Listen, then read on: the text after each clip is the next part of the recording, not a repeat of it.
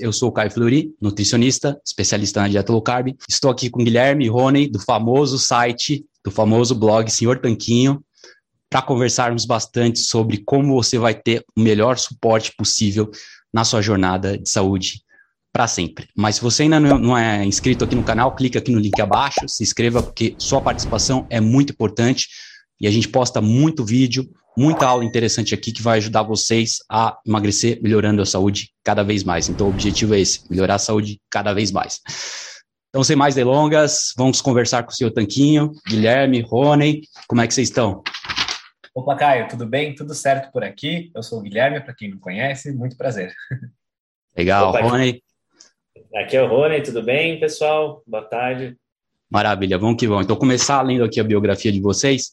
O Guilherme e o Rony, eles fundaram o Senhor Tanquinho, como eu falei para vocês, eles fundaram em 2014 e desde então já estão ajudando mais de 30 mil alunos a recuperarem a autoestima, a autoestima é muito importante, e terem o corpo que sempre sonharam.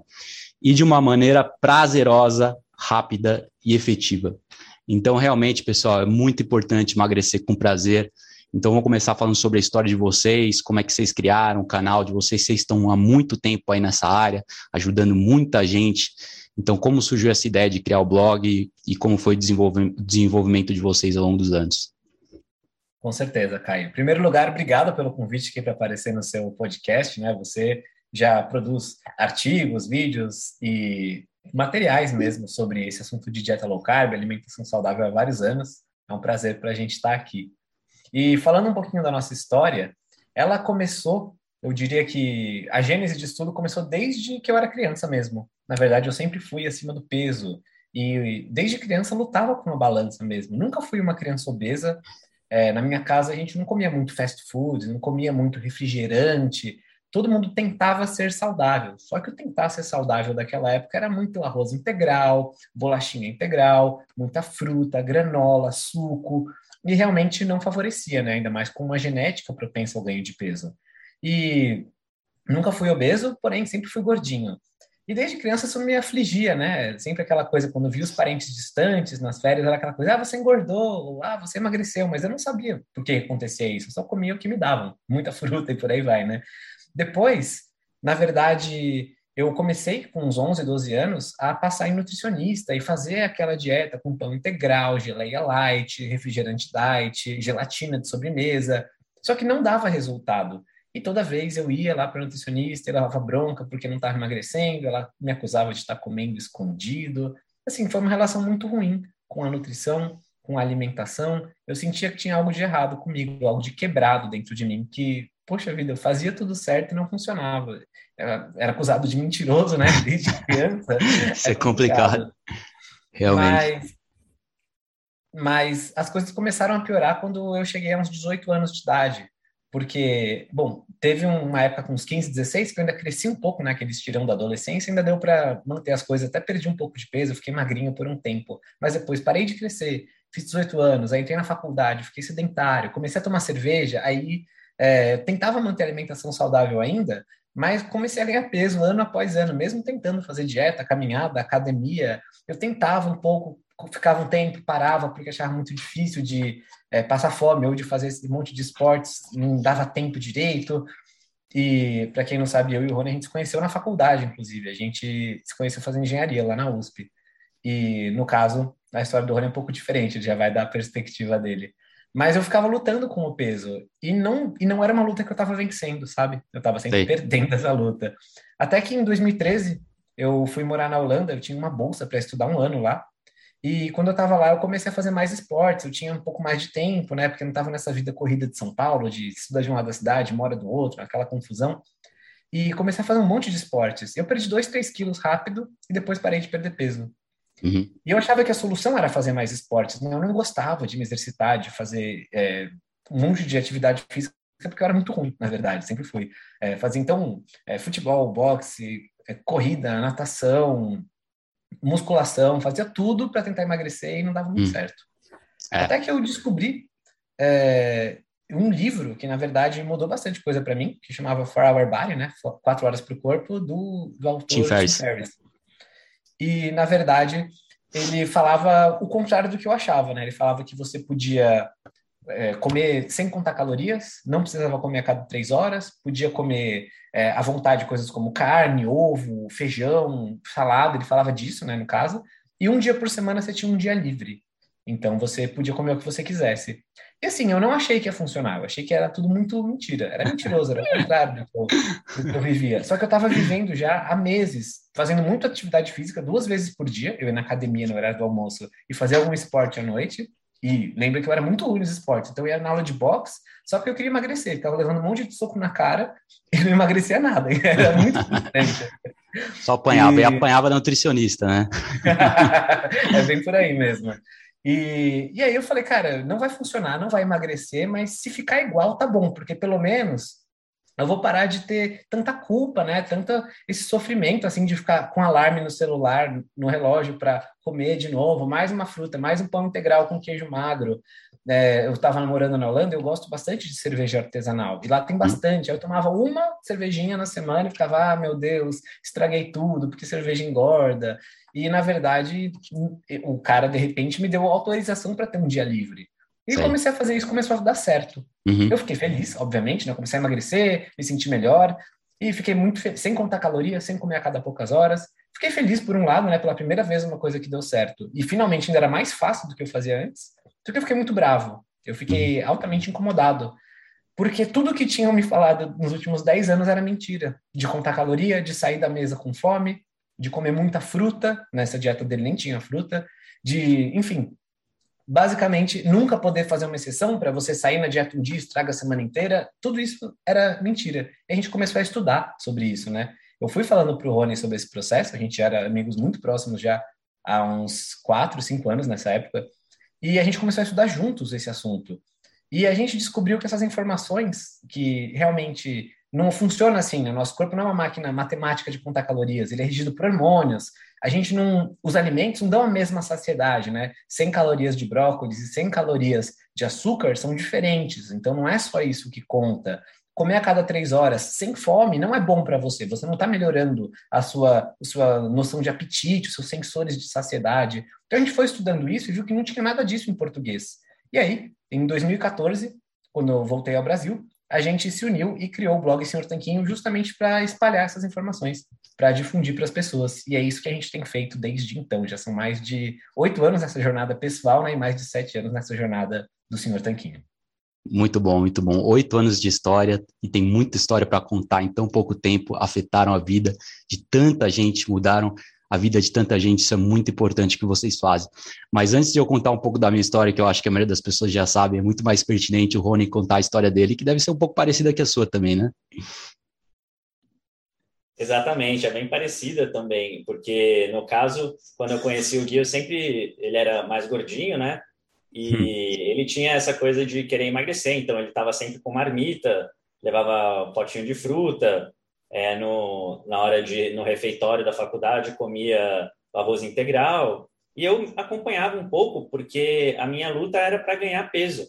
No caso assim que entrei na faculdade, também foi em 2009, eu já me matriculei numa academia que eu era bem magro mesmo e, e era não comia muito, mas mesmo assim era bem magro. E na faculdade não ganhava peso de jeito nenhum. Mesmo entrei na academia, não ganhava peso. Tomava suplemento, não ganhava peso. No caso, era o efeito oposto do Guilherme, né? É. Aí eu também levava as marmitas, só que a marmita era por outro caso. Não era para era para comer a cada três horas, porque achava que para ganhar massa muscular precisava comer a cada três horas. Uhum. Aí eu fui numa nutricionista que falou que não era a cada três horas, era a cada duas horas. E aí eu falei, ah, agora vai, né? O que tava faltando era tirar uma hora do intervalo entre as refeições. Então, ou seja, aumentou a quantidade de pote que eu saía de casa, debaixo do braço. Uhum. Mas aí, me fala aí, eu tô, eu tô curioso para saber como você conseguiu ganhar massa magra no final das contas, porque eu lembro que a última vez que a gente falou não, falou não, mas uma vez que a gente conversou em 2015, você havia relatado bastante essa dificuldade sua de ganhar massa muscular. Foi, foi mesmo, foi mesmo. Mas o, o, a grande questão é que tudo que eu fazia era, eu achava chato e não gostava do processo. Acho que esse é o grande ponto, que era comer diversas vezes ao dia, com diversas marmitas, treinar por uma hora e meia, duas horas todos os dias, sendo que a rotina dessa época era muito apertada, porque a gente saía de casa, eu saía de casa às cinco da manhã, é, acordava às cinco, saía de casa umas cinco e meia, e depois chegava em casa umas 5 e meia da tarde e ainda ia treinar por mais uma hora e meia, duas. Então era um, o processo todo era, era bem chato e, e doloroso, assim, não, e não dava tanto resultado. Teve uma época, assim, que aí já foi um pouco mais para frente, que seguindo esse protocolo de comer a cada duas horas, eu fiquei meio que revoltado, assim, falei, não, vou comer que nem um louco tudo que aparece na minha frente. Nessa época, eu ganhei muito peso, eu ganhei 20 quilos, fiquei quase 20 quilos, um pouco menos, fiquei, mas fiquei com aparência de fordo, digamos assim. Tava com mais músculo, claro, só que tava com a cara de gordo, tava com uma barriga que eu nunca tinha tido, barriga grande. Eu falei, pô, se é para ser desse jeito, eu não quero também, eu prefiro então como eu tava antes, né? Tendo o maior trabalho para ter aparência de gordinho, não, prefiro não ter trabalho e ter aparência de magrinho. É. Aí tá bom, aí eu peguei, mantive os treinos, só que aí eu mudei a alimentação, cortei bastante dos carboidratos, cortei esse negócio de comer um monte de fruta, comer um monte de pão, comer um monte de arroz e macarrão. E aí realmente foi onde as coisas começaram a se acertar. É, fiz um treino um pouco mais minimalista, treinando aí umas três vezes por semana, de uma hora, uma hora e meia. É, era uma rotina muito mais saudável, é, comendo low carb. Aí eu tinha, por exemplo, muito problema com acne, problema com queimação, e tudo isso foi diminuindo nesse processo. Aí eu perdi bastante peso, emagreci, retornei para um peso, emagreci uns 15 quilos nessa época, então e não foi em muito tempo, foi em, sei lá, questão de um, dois anos. Para uhum. mim, também já não estava gordo, né? Então, 15 é, quilos é. é considerável para quem não estava gordo. Tava com Os 20 quilos que você ganhou, né? Perdeu é. 15 depois. Então, quer dizer, no processo ganhei massa muscular no final das contas, estava mais magro com uma rotina muito mais aceitável. E a partir daí, que foi mais ou menos, acho que quando a gente se falou lá atrás, eu me mantive mais ou menos nessa base, é, ganhando talvez um pouco de massa muscular por ano, assim, não muita coisa, só que com uma rotina mais tranquila, mais saudável, mais adequada ao, ao que eu queria. E, e fazendo um, treino que eu, que eu gosto, até hoje faço sem problemas. Vou de duas a cinco vezes na academia, conforme a disposição. Vendo as cargas aumentar, o que eu acho legal, que acho que no começo era muito essa coisa de ficar bombadão. E depois, com o tempo, você vê que é também pela saúde, é também para ver seu progresso na academia, que eu acho legal isso de ver as cargas aumentarem e ter um estilo de vida sustentável, assim, com uma forma física que hoje em dia me dá orgulho. Claro, eu não sou o cara mais forte que eu conheço, longe disso, mas é uma forma que orgulho de, de andar sem camisa, falar, caramba, eu estou treinando e estou muito melhor do que eu já fui um dia e vendo com perspectiva de continuar melhorando. Então, acho que isso é legal, mais do que qualquer tipo de resultado, né? É a perspectiva de estar sempre melhorando. Não, com certeza. É sempre importante se desafiar e melhorar cada vez mais. Mas antes de eu passar para o Guilherme, para ele explicar mais ou menos a jornada dele de ganho de músculo, porque eu acho que ele deu uma virada nesse último ano. Começou, vocês começaram um programa né, de ganho de, de massa muscular, de hipertrofia no Senhor Tanquinho. Então, antes de vocês falarem sobre o programa de vocês, pô, só queria resumir mais ou menos a minha história aqui com a dieta paleo, com a dieta low carb, que é um tanto parecido com a de vocês, né? Eu já tentei de tudo. No caso, eu não passei por nenhum nutricionista, mas fui fazendo por conta própria o que todo mundo acha que é saudável, que é comer de três em três horas, comer grãos, pão, carboidrato, e tudo isso é claro que não deu em nada. Né? E quando falando sobre a questão de ganho de massa muscular, uh, um ponto muito importante é a quantidade de proteína que você está comendo e a qualidade da proteína.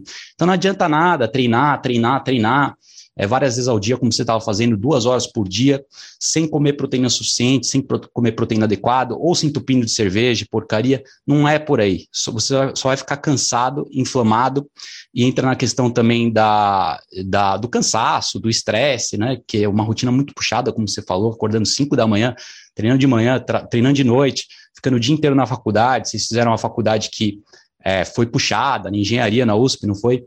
Então, realmente, não devia ter sido fácil e a abordagem que geralmente funciona é uma abordagem progressiva, que não é nem 8 nem 80, mas algo contínuo e algo sustentável. Então, eu tentei a dieta vegetariana, foi a pior, eu tinha 80 quilos, né, bastante massa muscular, mas com a dieta vegetariana eu perdi tudo. Então não adianta, eu ia para academia todos os dias, eu treinava mais, mais e mais, só que o resultado era menos, menos e menos, e o cansaço cada vez ficava maior. Então, basicamente, resumindo assim, na minha perspectiva, é importante olhar muito a qualidade da proteína e das calorias também. Mas fala aí, Guilherme, como é que foi a sua história de, de desafio, de superação com a hipertrofia nesses últimos anos? Então, é, na verdade, boa parte desse desafio foi mental. Por quê? Porque uma pessoa que lutou contra o peso a vida inteira, né, que tem orgulho de, na verdade, depois de ter justamente sido gordinho a vida toda, ficar magrinho, ficar pequeno, usar números cada vez menores de roupa, ver o peso na balança baixando, muitas vezes ela tem dificuldade de realmente ganhar massa muscular. Ganhei um pouco sim no processo, porque a gente já vinha estudando sobre treinamento, sobre alimentação saudável, sobre como aliar as duas coisas, né? Mas, na verdade, é, muitas vezes era a própria mentalidade que me travava, no sentido de, nossa, não quero ver meu peso aumentando dos 70 quilos, por exemplo, né? Para quem não sabe, eu tenho 1,70m, então é, eu já chegava perto dos 80 sem massa muscular antes, bem, bem uhum. gordinho assim, uhum. e depois cheguei a baixar até os 65. E aí era eu fui ganhando massa magra, perdendo massa gorda, foi ficando mais definido, só que era muito difícil para mim aceitar esse ganho de peso, esse ganho na balança, justamente porque parece que tem uma sombra que fica atrás da gente que lutou contra a balança, literalmente usando aquilo como um instrumento bruto para avaliar o progresso a vida inteira. Porém, as técnicas de treino e alimentação que a gente vinha implementando já estavam dando resultado há algum tempo, né? o processo de ganho de massa muscular é um processo mais lento que o de perda de gordura, porém ele pode acontecer por bastante tempo se você conseguir manter os estímulos corretos, né? Para quem não sabe, eu vou explicar aqui rapidamente. Tem quatro pilares para você ganhar massa muscular. Então, o primeiro é o treino. Sem um treino adequado que desafia seu corpo, que sinaliza para ele que você tem que ganhar massa magra, que seu corpo tem que construir massa, ele não vai construir. Ele não vai ter um estímulo, um motivo para sintetizar mais tecido, né? E um tecido caro para o corpo, a massa muscular. O segundo, a segundo e terceiro pilares são de alimentação. Um é as proteínas, que você mencionou muito bem, e sem proteínas fica muito difícil a gente ter a matéria-prima necessária para fazer novos músculos. E o terceiro pilar é o de energia, né? Justamente com, ter uma quantidade suficiente de energia. Se você treina pesado e come 150 gramas de proteína por dia, mas é só isso que você come, você não vai ter energia suficiente para sinalizar para o seu corpo porque ele pode sim é, investir num processo anabólico, né? Ele vai, ele vai gostar de ter mais energia para dar suporte a essa criação de, de novos músculos. E o quarto pilar é o descanso. E aí envolve tanto a periodização do treino, né? Igual você falou, treinar todo dia, duas horas por dia, não é ideal. Mas também treinar uma vez por mês também não é ideal. Tem uma coisa aí no meio. Tem também o jeito que você dorme, se recupera. Se você dorme três horas por noite, também vai ficar mais difícil você ter resultados. Então, é, o músculo muitas vezes cresce no descanso, né? Essa é uma frase que é bastante útil. E a gente incorporou tudo isso para ter um programa, especialmente para quem muitas vezes se interessa por dieta baixa em carboidratos e não quer comer um monte de macarrão, arroz, não quer pesar comida, não quer comer a cada três horas. Porque imagina, foi o nosso caso, a gente se livrou de tudo isso e aí finalmente, quando a gente foi ir atrás de ganhar massa muscular, todas as orientações que tinham por aí eram nesse sentido. Não, mas aí você tem que contar e comer mais carbos para ter energia para treinar. E a gente recusou isso. A gente falou, não, tem outro jeito, com certeza tem. E descobrimos e explicamos isso né, no projeto Tanquinho de Hipertrofia. Tanto é que você nota que nesses quatro pilares que eu mencionei, tem justamente treino, proteínas, energia e descanso, não tem carboidratos, então você não precisa disso. E justamente no ano passado, eu fiz uma fase de mais ou menos cinco, seis meses numa dieta zero carboidratos. Fiz um experimento com a dieta carnívora e ganhei massa muscular no processo. Então, foi muito mais para mostrar que realmente é possível. Hoje em dia eu como alguns carboidratos, sim, legumes, vegetais, por aí vai, uhum. uma fruta ou outra, né? um kiwi, um morango, mas é, não é certamente o foco da nossa alimentação. E é muito perfeito o que você falou sobre a dieta carnívora, né? Que o mais importante é proteína de alta qualidade. Não que carboidrato seja errado, seja ruim, mas o problema é você consumir muito carboidrato por muito tempo. Fica difícil medir a quantidade certa. Então é um erro que eu vejo muita gente cometer. É, ah, eu vou fazer o booking, né? O famoso booking toda hora. É, vou comer um monte de porcaria para ganhar peso. Quando você vê, quanto menos você espera, você tá igual o Rony. Ganhou 20 quilos e tá inchado, e tá inflamado. Então não adianta. Eu também já passei por essa várias vezes, já venho fazendo musculação desde os 14 anos de idade. Mas nesse ano passado eu ganhei bastante músculo, né? É, treinei mais, eu estava treinando. É, o que importa, como você falou, é a qualidade do treino, não é só a quantidade. Mas estava treinando uma hora, uma hora e dez por dia, fazendo treino bem pesado, A, B, C e D, né? Basicamente, um dia fazia peito, outro dia fazia costas, outro dia fazia perna, outro dia fazia ombro. Foi bem dividido assim. E eu consegui ganhar 6 quilos, né? Foi de 79 para 85, comendo bastante carboidrato. Mas que eu percebi nos meus exames que a coisa não estava indo para o lado certo, né? A inflamação tinha dado uma aumentada, né? PCR aumentou, o homocisteína aumentou, a glicemia, o medidor de glicose sanguíneo que eu instalei no meu braço também, vocês conhecem o medidor de glicose sanguíneo? Com certeza vocês já, já conhecem, provavelmente já usaram também, mas você pode medir nos exames a hemoglobina glicada, minha hemoglobina glicada tinha subido para 5.6, 5.7, que já está no limite, não é legal, porque historicamente, como vocês sabem, né? Para quem não sabe, hemoglobina glicada é a média glicose nos últimos três, quatro meses. E é importante manter a glicose baixa para reduzir a inflamação, enfim, melhorar a saúde e aumentar a longevidade, expectativa de vida. Então, historicamente, eu tive hemoglobina glicada de 4.8, 5.0, às vezes 5.2, mas nunca 5.7, 5.8. Então, isso já me fez dar um passo para trás, olhar em retrospectiva, falar, ó, realmente isso foi legal, ganhei bastante massa, é, consegui comer bastante, comendo 200 gramas de carboidrato por dia, mas agora é hora de reduzir um pouco, né? Mas tudo depende também da dose do treino. É, você não pode julgar o, Arnold Schwarzenegger, que está treinando 5 horas por dia é, do treino dele para ganhar massa. Se você quer competir nesse nível, você vai ter que treinar 3, 4, 5 horas por dia. Não tem jeito. Mas a gente está falando para a população geral, para o indivíduo médio, como ganhar massa com saúde. Mas o que, que eu fiz? Eu instalei meu medidor de glicose sanguínea e vi que minha glicose estava estava um pouco alta, mas em questão de duas semanas já, eu já baixei minha glicose média para 74. Então foi tipo de 95, 100 para 84 e depois na, na segunda semana foi para 74.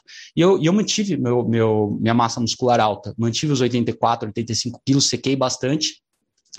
Tudo isso levando mais as proteínas, né? Comendo, a gente estava conversando lá no começo, antes de a gente começar a gravar, sobre o quanto que você está comendo de proteína por dia, se quiser já emendar e falar tudo que você come, que você me contou, mas basicamente eu estava comendo umas 600 gramas de carne por dia, né, umas 200, 220 gramas de, de, de proteína, ovos, né, ovos possuem poucas proteínas, então estava colocando proteína em pó para dar uma forcinha e um pouquinho de carboidrato, mas eu consegui reduzir o carboidrato para umas 100, 150 gramas e manter meus 85 quilos.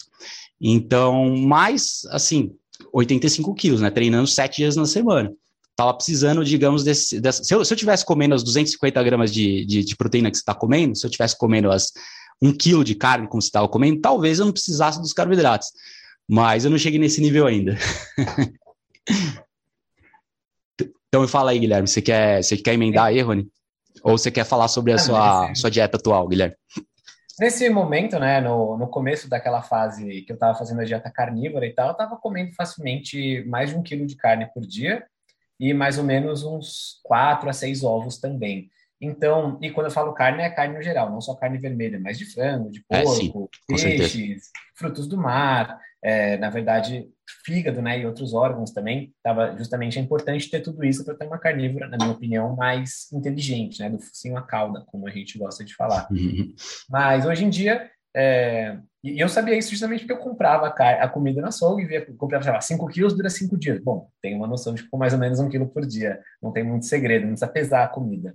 Mas justamente por saber que tenho bastante apetite e tal, eu não preciso me, me preocupar com isso. Outras pessoas, às vezes, têm menos apetite, né?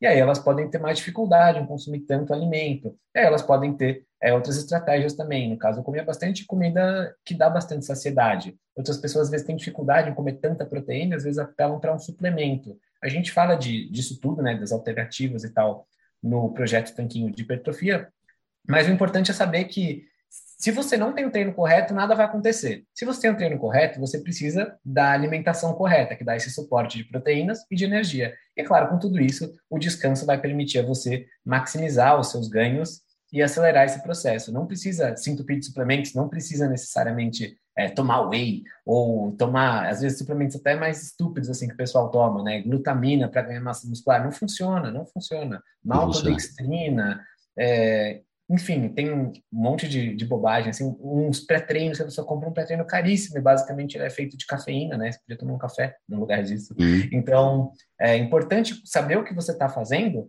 para não cair nessa lábia, para você ter um resultado correto e saber mensurar também. Porque a gente Exato. falou, o processo é lento, o processo de ganho de massa magra é lento. Você não vai ver seus músculos explodindo em uma semana, duas. Então, uhum. como é que você sabe se está fazendo tudo certo ou se é hora de mudar o plano? Tem algumas métricas que são importantes. E a uhum. gente fala disso também, né? Para você não se desesperar. É, às vezes é parece até tedioso, às vezes você fala, nossa, tô treinando só três vezes por semana, cada vez de 40 uhum. minutos. Eu não tô ganhando um monte de músculos ainda, já faz, já faz 15 dias. Ai, meu Deus, deve estar fazendo uma coisa errada. Não, é que as coisas levam tempo, né? Não dá para você tentar falar, não, se eu tô treinando três vezes por semana e ganhei tanto de músculo, vou fazer seis e vou receber o dobro de resultados. Não funciona assim. Assim como você não pode juntar nove mulheres e ter um bebê em um mês. Não funciona assim, tem coisas que levam tempo mesmo. Realmente. É, e você, Rony? É, eu queria só enfatizar que realmente para 99,9% das pessoas não vale a pena mesmo tentar ganhar massa com carboidrato. A proteína já vai dar tudo que você precisa, sem aumentar a inflamação, sem gerar o ganho de gordura, que afinal você só quer ganhar músculo. Né, e já fizeram vários estudos né, comparando quantidade de carboidrato com proteína. Nada vence a proteína. Né? Mesmo se você quiser emagrecer, é uma dieta baixa em gordura, não diria baixa em gordura, mas moderada em gordura e alta em, em proteína, que seria uma dieta hipocalórica, é perfeita para emagrecer, porque você emagrece sem perder músculo, né? Então já também facilita o ganho de peso você comer uma dieta do tipo, preservando massa muscular.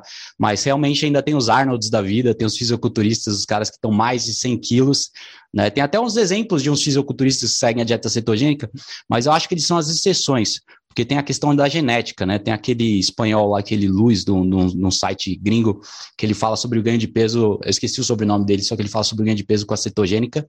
Ele come, assim, tipo, duas mil calorias por dia e o cara é um monstro. Né? Agora, se eu comer, e uma dieta cetogênica, ele come tipo 140 gramas de proteína, 120 gramas de proteína. Se eu comer só 20, 120 gramas de proteína, eu não cresço. Se eu comer duas mil calorias, eu não cresço.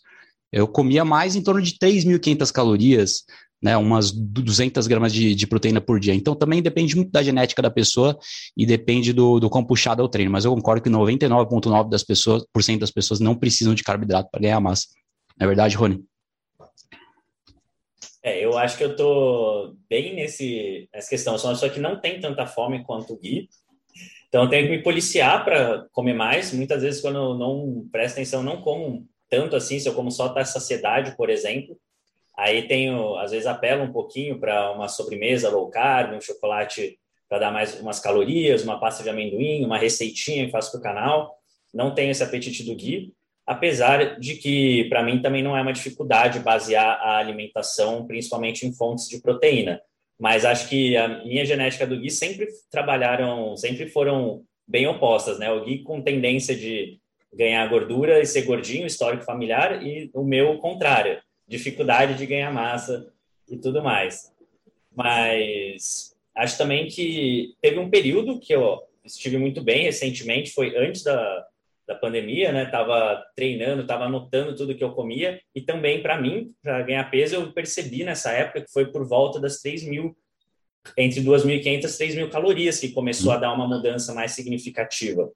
Mas aí depois coincidiu um período que eu fui viajar, o Gui tá morando em Portugal, fui para lá, fiquei um mês fora, aí depois voltei, aí logo depois foi começou pandemia, fechou as academias, aí deu uma parada e hum. Faz uns seis meses mais ou menos que eu tô voltando a retomar o ritmo depois de dar uma desanimada, né, que é natural, uhum. um tempo. Uhum. Agora eu tô voltando, ah, tô, então... Né, então vocês, para, vocês pararam um tempo na, na, na, pandemia no ano passado e voltaram agora faz uns seis meses, no, no seu caso, né? Não, para mim foi assim. Eu a academia fechou um tempo logo no começo, né? Se não me engano, até julho aqui no Brasil. Sei lá, a minha acho que fechou até julho ou agosto. Uhum. Aí eu voltei em agosto. Aí treinei, estava treinando mais para voltar mesmo, assim, sem me preocupar muito com alimentação, frequência, tudo. Aí depois acho que fechou de novo, sei lá o que aconteceu, e esse ano que eu tô voltando mais mesmo, então tem essas coisas também, mas acho que o importante é manter, né? Não parar 100%, uhum. assim que voltou, já voltei, mas não tô uhum. com o mesmo foco que eu já estive em outros momentos. Acho que quando der vontade, voltar. Sim, com certeza. Tem que seguir o feeling, né?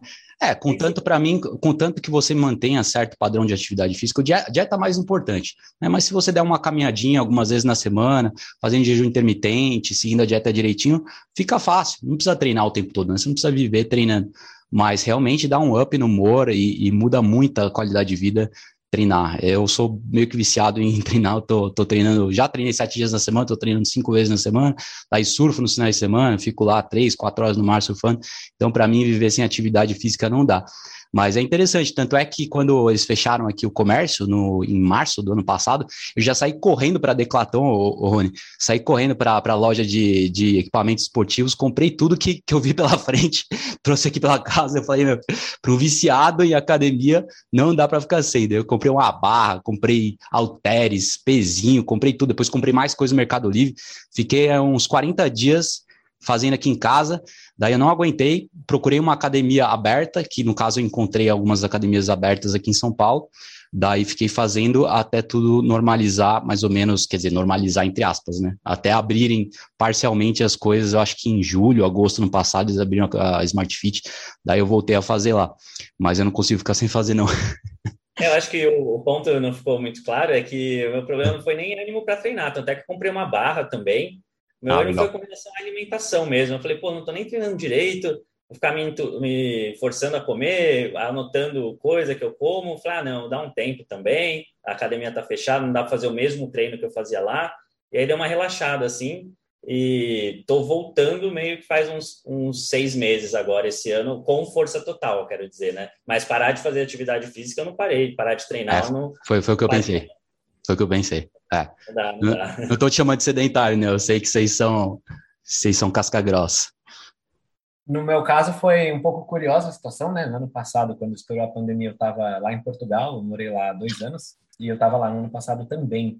E justamente lá fechou tudo entre março e mais ou menos junho. Então foram três meses e nesses três meses eu não tive ânimo de fazer atividade física em casa, não tinha espaço direito, não tinha equipamento, não tinha onde comprar que estava fechado, eu não animei mesmo. Aí eu fiquei sem treino de força, mas deu para manter a forma justamente porque, como você falou, Caio, é muito importante a dieta, minha alimentação estava ótima, né? Eu não estava nem saindo, nem comendo fora, nem nada assim. É, então estava bem boa a alimentação para manter o peso. E teve uma pequena perda de massa magra, mas é natural depois de meses sem treinar. Aí reabriu as coisas, voltei a treinar e continuei esse projeto de ganhar massa magra e fiz isso até mais ou menos novembro. Em novembro eu voltei ao Brasil. Em dezembro, o que aconteceu? Eu tive que fazer uma cirurgia no meu ombro. Já estava um tempo Sim. necessária, né? Eu tenho meu ombro já saiu do lugar algumas vezes, ele deslocou e os médicos já haviam falado que eu tinha que fazer essa cirurgia, eventualmente fazer essa operação. E eu estava postergando um pouco. Mas chegou a hora, em dezembro eu fiz. Não sei nem se dá para ver aqui, tem aqui a cicatriz, uma aqui, tem outra Sim aqui e tem uma aqui atrás também. Mas enfim, uhum. eu fiz essa cirurgia em dezembro e fiquei um mês completamente parado de tipóia, tudo, não conseguia nem caminhar em termos de atividade física, porque doía já ficar chacoalhando assim para cima e para baixo. É. Depois comecei a fisioterapia, fiz só fazendo fisioterapia até o final de abril deste ano. E em maio voltei a treinar. Uhum. Então, na verdade, eu recuperei rapidamente a massa magra, né? De de Sim. maio, abril, maio, junho, julho, agosto, faz quatro meses que eu estou treinando só. E recupera rápido depois se você tem a base correta e sabe o que fazer. Tem um vídeo sobre isso lá no nosso canal, se a pessoa procurar Senhor Tanquinho ganhar massa magra ela, no YouTube, ela vai encontrar e eu conto essa história, tem umas fotos também mostrando cada um desses momentos, tem até uma foto que eu tô lá chapado de anestesia, assim, na cama do hospital. Você é... realmente teve uma desculpa para não treinar. Você teve foi, a desculpa. Foi, foi. foi. E, e, no ano passado, em casa, eu realmente não treinei força, mas é claro, continuei fazendo. Mas continuava caminhando. Né? Caminhando, caminhando fazendo sol. É, é muito importante isso na verdade, é uma das coisas que mais ajuda as pessoas que a gente observa a não ter ansiedade com a comida, ou com as situações, ou com essa incerteza toda que teve no clima de pandemia, é a manutenção de uma prática de atividade física, você sair na rua, respirar um ar fresco, pegar um pouco de sol, mover o corpo. Nossos genes esperam isso. Quando a gente não faz isso, a gente está predispondo a situações ruins. É muito importante que você falou, fazer atividade física no ar livre, seguindo o padrão de atividade física dos nossos ancestrais, que a gente tem tanto fala. Né? Eu acho que você fala bastante também das, da dieta dos nossos ancestrais no seu, no seu tanquinho. E eu, inclusive, fui para a praia, né? Eu fiquei três meses, basicamente, tirei umas férias e não voltei mais para São Paulo. Eu sou aqui de São Paulo e, e fui lá para Riviera, para o litoral norte de São Paulo. Fiquei três meses lá, porque as coisas estavam todas fechadas aqui, não tinha nada para fazer. Eu falei, eu falei, o quê? Vou ficar na praia, vou surfar o dia inteiro. E surfei, né? Até chegar os guardinhas e, e tirar a gente do mar. foi complicado isso. Mas a gente sempre tem um jeito, sempre tem um jeito de surfar, né? Foi um absurdo, porque no começo estava todo mundo surfando e a gente conseguia surfar, né? As praias estavam fechadas absurdamente, né? Porque não faz nenhum sentido fechar praias, não tem aglomeração na praia, enfim, vírus não é transmitido ao ar livre. E todo mundo parou de ir para a praia, mas os surfistas continuaram. Até alguns moradores invejosos começarem a reclamar, né? Falar, não, o que, que esse pessoal está surfando aí e a gente não consegue andar na praia. Daí chegaram, no dia seguinte, os jet skis estavam na água, já estavam com barco e tudo, tirando to, todo o pessoal da água. Então foi um momento um pouco chato, mas no final a gente se adaptou, né? Achamos umas praias é, desertas que não tinham muito monitoramento, fizemos umas trilhas no meio da mata para chegar lá no mar, enfim, a gente deu um jeito. Chegamos cedo lá, tipo seis, sete da manhã, mas eu fiquei lá uns, uns três meses na praia e isso compensou para mim. Foi umas férias, né? Para mim não teve crise. Eu fiquei aqui um mês em São Paulo, um pouco meio que na incerteza, porque eu acho que no começo foi chocante para todo mundo, independente quem você seja. Não tem como ser chocante essa mudança, essas restrições uh, severas mas no final a gente se acostuma e faz o que pode fazer, porque a vida não para. e aí, Rony, como é que, como é que você tá agora? Tá treinando bastante? Agora sim, já voltamos à normalidade, né? Treinando aí. Ah, é graças a Deus. E, e cinco e seis vezes por semana. Depende do meu pique, mas no mínimo três, quatro vezes eu vou na academia. Eu gosto de treinar, gosto, como eu falei, né? De aumentar os lifts e tal. Então, então sim, com certeza não, não dá para parar não. Assim que a academia reabriu, eu voltei, voltei, fui voltando é, aos eu, poucos também, né? sem fazer eu, loucura. Eu nem então, esperei reabrir. eu já encontrei uma que estava aberta já, mas e falei. Não, é isso aí, é isso aí. A vida não para, nunca, jamais. E aí, Guilherme? Cara, eu treino umas três a quatro vezes por semana, né? Eu recentemente distribuí os treinos para fazer, por exemplo, um dia sim, dia não. Um dia um treino, de verdade, um treino voltado à força e tal. Outro dia, os exercícios da fisioterapia, de fortalecimento do ombro, da escápula, dessa musculatura toda, que é importante para a reabilitação mesmo. Então, tem um dia que eu vou lá e faço levantamento de terra, e faço barra fixa, e parece estar tá realmente puxando carga e tal. No outro dia, eu vou lá e faço uns exercícios para manguito rotador, umas coisas que realmente eu não fazia antes, né? Mas são justamente importantes por causa dessa condição do ombro. Uhum. E a nossa e nesse contexto é tudo bem tranquilo, assim, se torna um hábito, você insere isso no seu dia a dia. E muita gente pergunta se é possível ganhar massa magra, mesmo fazendo jejum e tal. E a verdade é que sim, a gente faz isso, nossos alunos também têm esse resultado. Recentemente saiu um vídeo lá no canal que a gente mostra um estudo também sobre isso, né? Para, sei lá, Senhor Tanquinho, jejum e hipertrofia você encontra também no YouTube ou no Google. E você encontra lá um estudo mostrando justamente dois grupos de pessoas, um fazer jejum, o outro não, e ambos conseguiram ganhar a mesma quantidade de massa muscular, e o grupo que fazia jejum ainda perdeu gordura junto enquanto ganhava massa magra. Então, é. É, é, legal que você vai conhecendo essas estratégias, jejum intermitente, é, treino correto para hipertrofia, alimentação rica em proteínas, dieta low carb, você vai comida de verdade, atividade física, e você vai somando elas uma em cima da outra e vai conseguindo uma coisa cada vez mais poderosa para transformar seu corpo e melhorar sua vida, sem que você tenha que dedicar todo o seu tempo útil a isso, né? Sem ter que, aquela coisa que a gente falou mais cedo, comer a cada três horas, pesar comida, se entupir de suplementos, você consegue resultados de uma forma mais natural e são resultados ainda melhores. É, com certeza. E esse é um exemplo muito bom que você deu desse estudo. Também tem o caso, tem vários estudos, né, com jejum, porque o jejum ele compensa ele segura a massa muscular com hormônio de crescimento. Um jejum de 24 horas pode aumentar em 200% o hormônio de crescimento. Jejum de um dia, dois dias, três dias pode aumentar em até 3 mil por cento em homens mas realmente você aumenta o hormônio de crescimento e previne assim um catabolismo. Quem fez uma experiência foi o Jimmy Moore também, eu estava lendo o livro dele, acho que na semana retrasada, ele ficou 10 dias fazendo jejum, no caso ele fez 20 dias de jejum quase, ele ficou tipo nove dias em jejum, comeu um dia, depois fez mais nove e ficou assim por um mês. E mediu, fez os exames de composição corporal, biopedância e tal, não perdeu nada de músculo. Então, realmente, tem, tem vários relatos de pessoas que fazem jejum longo mesmo, assim, sem comer nada, por muito tempo e mantiveram a massa muscular. Então, é incrível. Ah, então, já vou aproveitar e perguntar para vocês, como é que está a estrutura especificamente do, do, do, do, do jejum de vocês? De, uma, de um nível pessoal E a nível de recomendação para o pessoal do, do senhor Tanquinho, como é que vocês recomendam? Tem uma, um tipo de jejum específico para uma demografia específica, para quem está ganhando massa muscular? Porque imagino que vocês têm vários grupos de pessoas seguindo vocês. Tem o diabético, tem as pessoas que estão fazendo jejum que são mais sedentários, tem aqueles que são mais atléticos. Então, o que, que vocês estão recomendando? Então, a verdade é que não existe um protocolo ideal de jejum para todas as pessoas, né? Muita gente pergunta qual jeito de jejuar é o melhor. Não tem uma resposta universal. Depende muito dos seus objetivos, do que você está buscando, qual a sua condição no momento, né? Então, o que a gente sabe é que, por exemplo, a gente tem estudos comparando restrição calórica com jejuns de dias alternados, né? A pessoa come um dia e no outro dia não. Então, por exemplo, come por 12 horas e fica sem comer por 36. E esses estudos mostram que as pessoas emagrecem nesses casos e é bom. Um tipo de jejum que pode ser útil para alguns casos, por exemplo, um jejum mais longo, igual você mencionou, dois dias sem comer, né, 48 horas, talvez não seja ideal para quem está querendo ganhar massa magra, né, quem querendo fazer um desse a cada uma semana, né? Uma, duas vezes por semana um jejum desse vai atrapalhar bastante a sua ingestão é, de nutrientes. Não é para um atleta, Mas você não. pode fazer um jejum diário de 14, 16, 18 horas, se você conseguir comer nas outras 10, 8 ou 6 horas restantes a uhum. energia e a proteína necessária, você pode fazer sim. É mais ou menos nessa linha que a gente pratica a maior parte do tempo.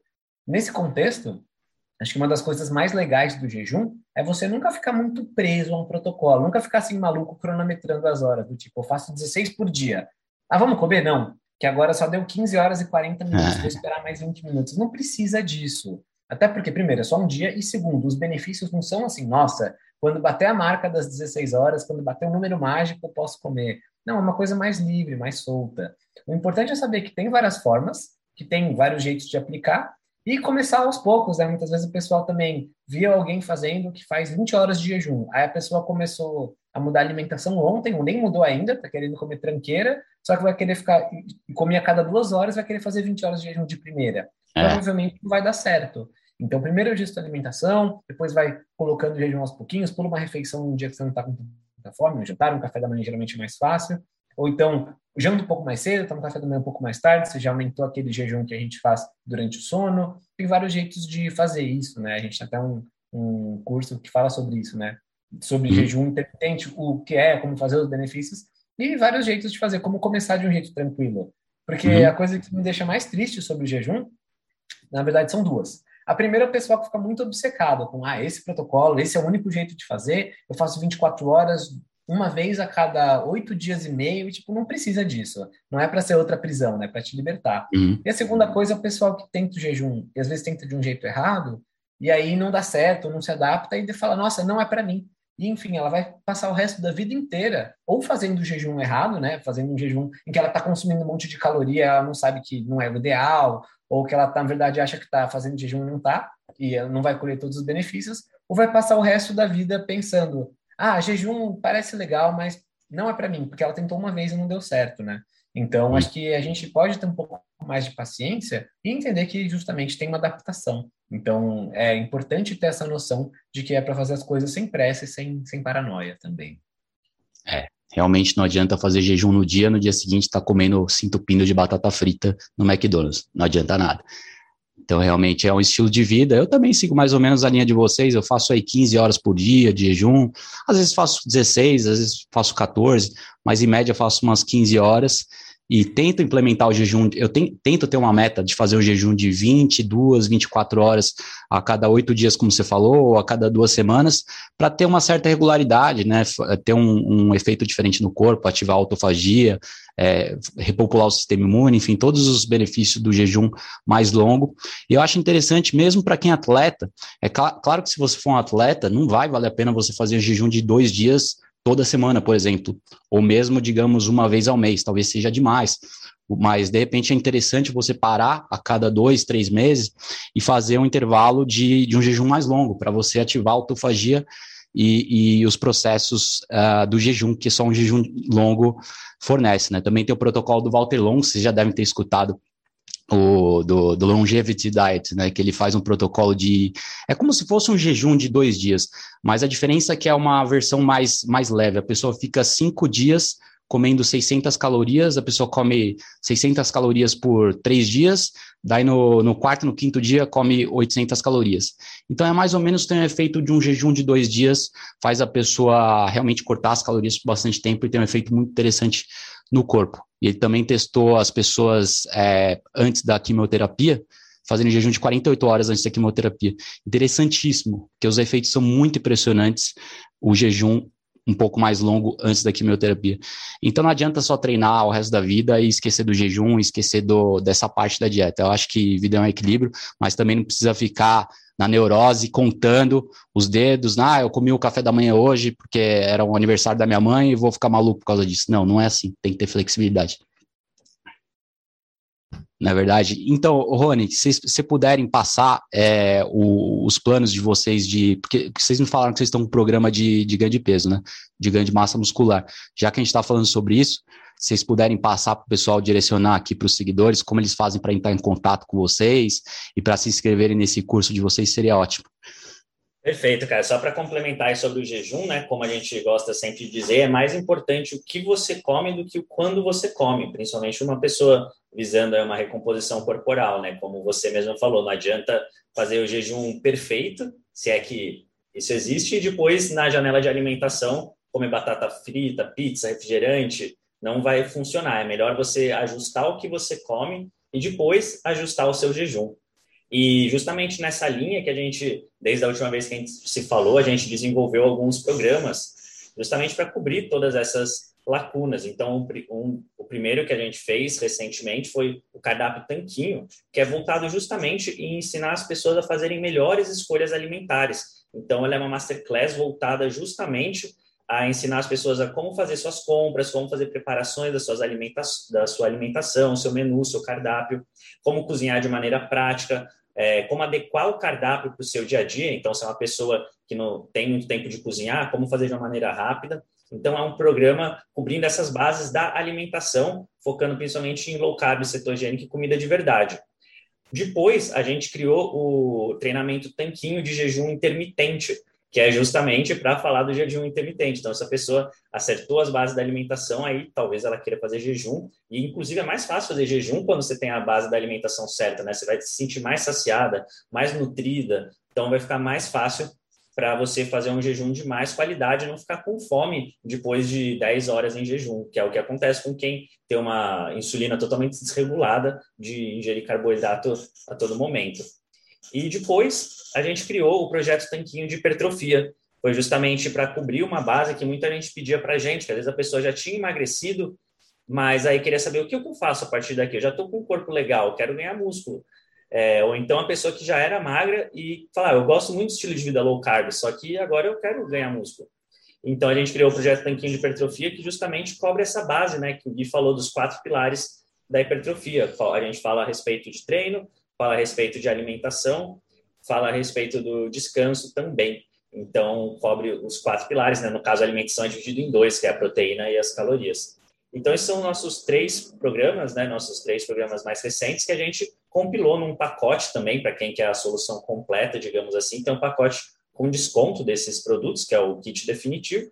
E, por fim, mais recente, ainda em agosto, a gente gravou um, um programa bem legal, que é um treinamento de leitura de rótulos uma aula que ficou aí com quase três horas, que a gente passa tudo que a pessoa precisa saber para não ser enganada na hora das compras. Então, como ler rótulos corretamente, ingredientes, tabela de é, nutrientes, as alegações comuns, né, do tipo, esse alimento não tem glúten, é alimento baixo em colesterol. Mas será que isso é realmente verdade, ou necessário, ou é saudável? Sim ou não? É rico em ômega 6, isso é bom ou é ruim? E a gente ensina sobre tudo isso nesse treinamento, que é justamente para tirar a dúvida das pessoas. Apesar de que, né, como a gente sempre bate na tecla, a base vai ser de carnes, ovos e legumes que nem embalagem tem. Realmente, realmente. É muito importante ler rótulo. E aí entra na questão também dos mitos da nutrição, que eu falei bastante, acho que no vídeo retrasado, quem quiser ver também, entre lá, porque realmente há muitos mitos aí espalhados, que não vale a pena nem entrar agora, porque é uma longa história. Mas vamos aproveitar e deixar o link aí embaixo para o pessoal seguir o programa de vocês. muito importante. Eu acho que uma boa parte dos meus seguidores já acompanham vocês, mas vai ser interessante enfatizar mais ainda. E eu vou repetir, vou deixar o link aqui embaixo para vocês clicarem e vocês seguirem. É muito importante, pessoal. Para quem está querendo ganhar músculo, também vão deixar o link para quem está querendo emagrecer e buscando mais receitas. Então, vamos deixar link de cardápio e basicamente tudo para você ter todo o suporte que você precisa nessa sua jornada. Beleza, pessoal? Então, acho que dito isso, ficamos por aí. Se tiverem alguma coisa mais para acrescentar, Rony, Guilherme. Não, eu queria agradecer novamente o convite e lembrar para o pessoal, né, que justamente quando a gente coloca a nossa saúde, nossos resultados, a nossa forma física, tudo isso como prioridade, é que a gente começa a ter resultados de verdade, né? Boa parte das pessoas que a gente vê por aí chega para a gente, nossos alunos, alunas falam que estão há anos tentando emagrecer. E, sinceramente, eu não acho que é normal alguém precisar de anos lutando contra tudo e contra todos para ter um resultado, para ter um corpo legal, para ter saúde, para ganhar massa magra, para melhorar o sono, para melhorar a disposição. Você consegue esse tipo de resultado mais rapidamente com o método certo e com empenho, né? Quem vê é, nossos alunos, nossos clientes, eles têm, têm um monte de gente, tem mais de 30 mil alunos com resultados, às vezes já perderam 20, 30, 40 quilos em questão de alguns meses. Então, será que realmente vale a pena continuar dando morro em ponta de faca e tentando descobrir sozinho, eu vou conseguir, é só comer menos e me exercitar mais. Ah, só preciso de uma dica. Na verdade, não, não é pensando dicas que você vai ter resultado, né? Seguindo uma coisa estruturada, uma coisa com começo, meio fim, uma coisa pensada.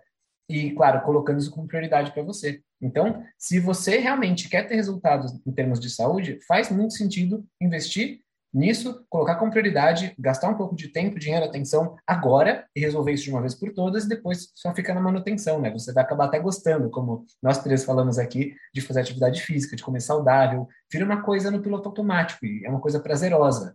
Mas os primeiros semanas são, de fato, um pouco mais exigentes e se você estiver disposto a isso, vai ser muito mais fácil conseguir os resultados certos. Então, é isso que eu queria lembrar, né? Que você não precisa esperar mais para sonhar para um dia ter bons resultados. Né? Você pode começar hoje e começar a ver resultados nas próximas semanas. Exato, pessoal. Então vocês vão seguir o método do Senhor Tanquinho para ter resultados rápidos, mas tão importante quanto sustentáveis. Pô, meus clientes, eles emagrecem 300, 400 gramas por dia. Não adianta você ficar lutando com a balança, esperar um ano, não emagreceu nada e achar que está fazendo a coisa certa, né? O Einstein já dizia, é, loucura, definição de loucura é fazer a mesma coisa, esperar resultados diferentes. então, então, com isso, vamos ficar por aí, pessoal. Beleza? Então a gente conversa, a gente continua conversando. Foi um prazer falar com vocês. Abraço. Valeu, Caio. Obrigado. Abraço.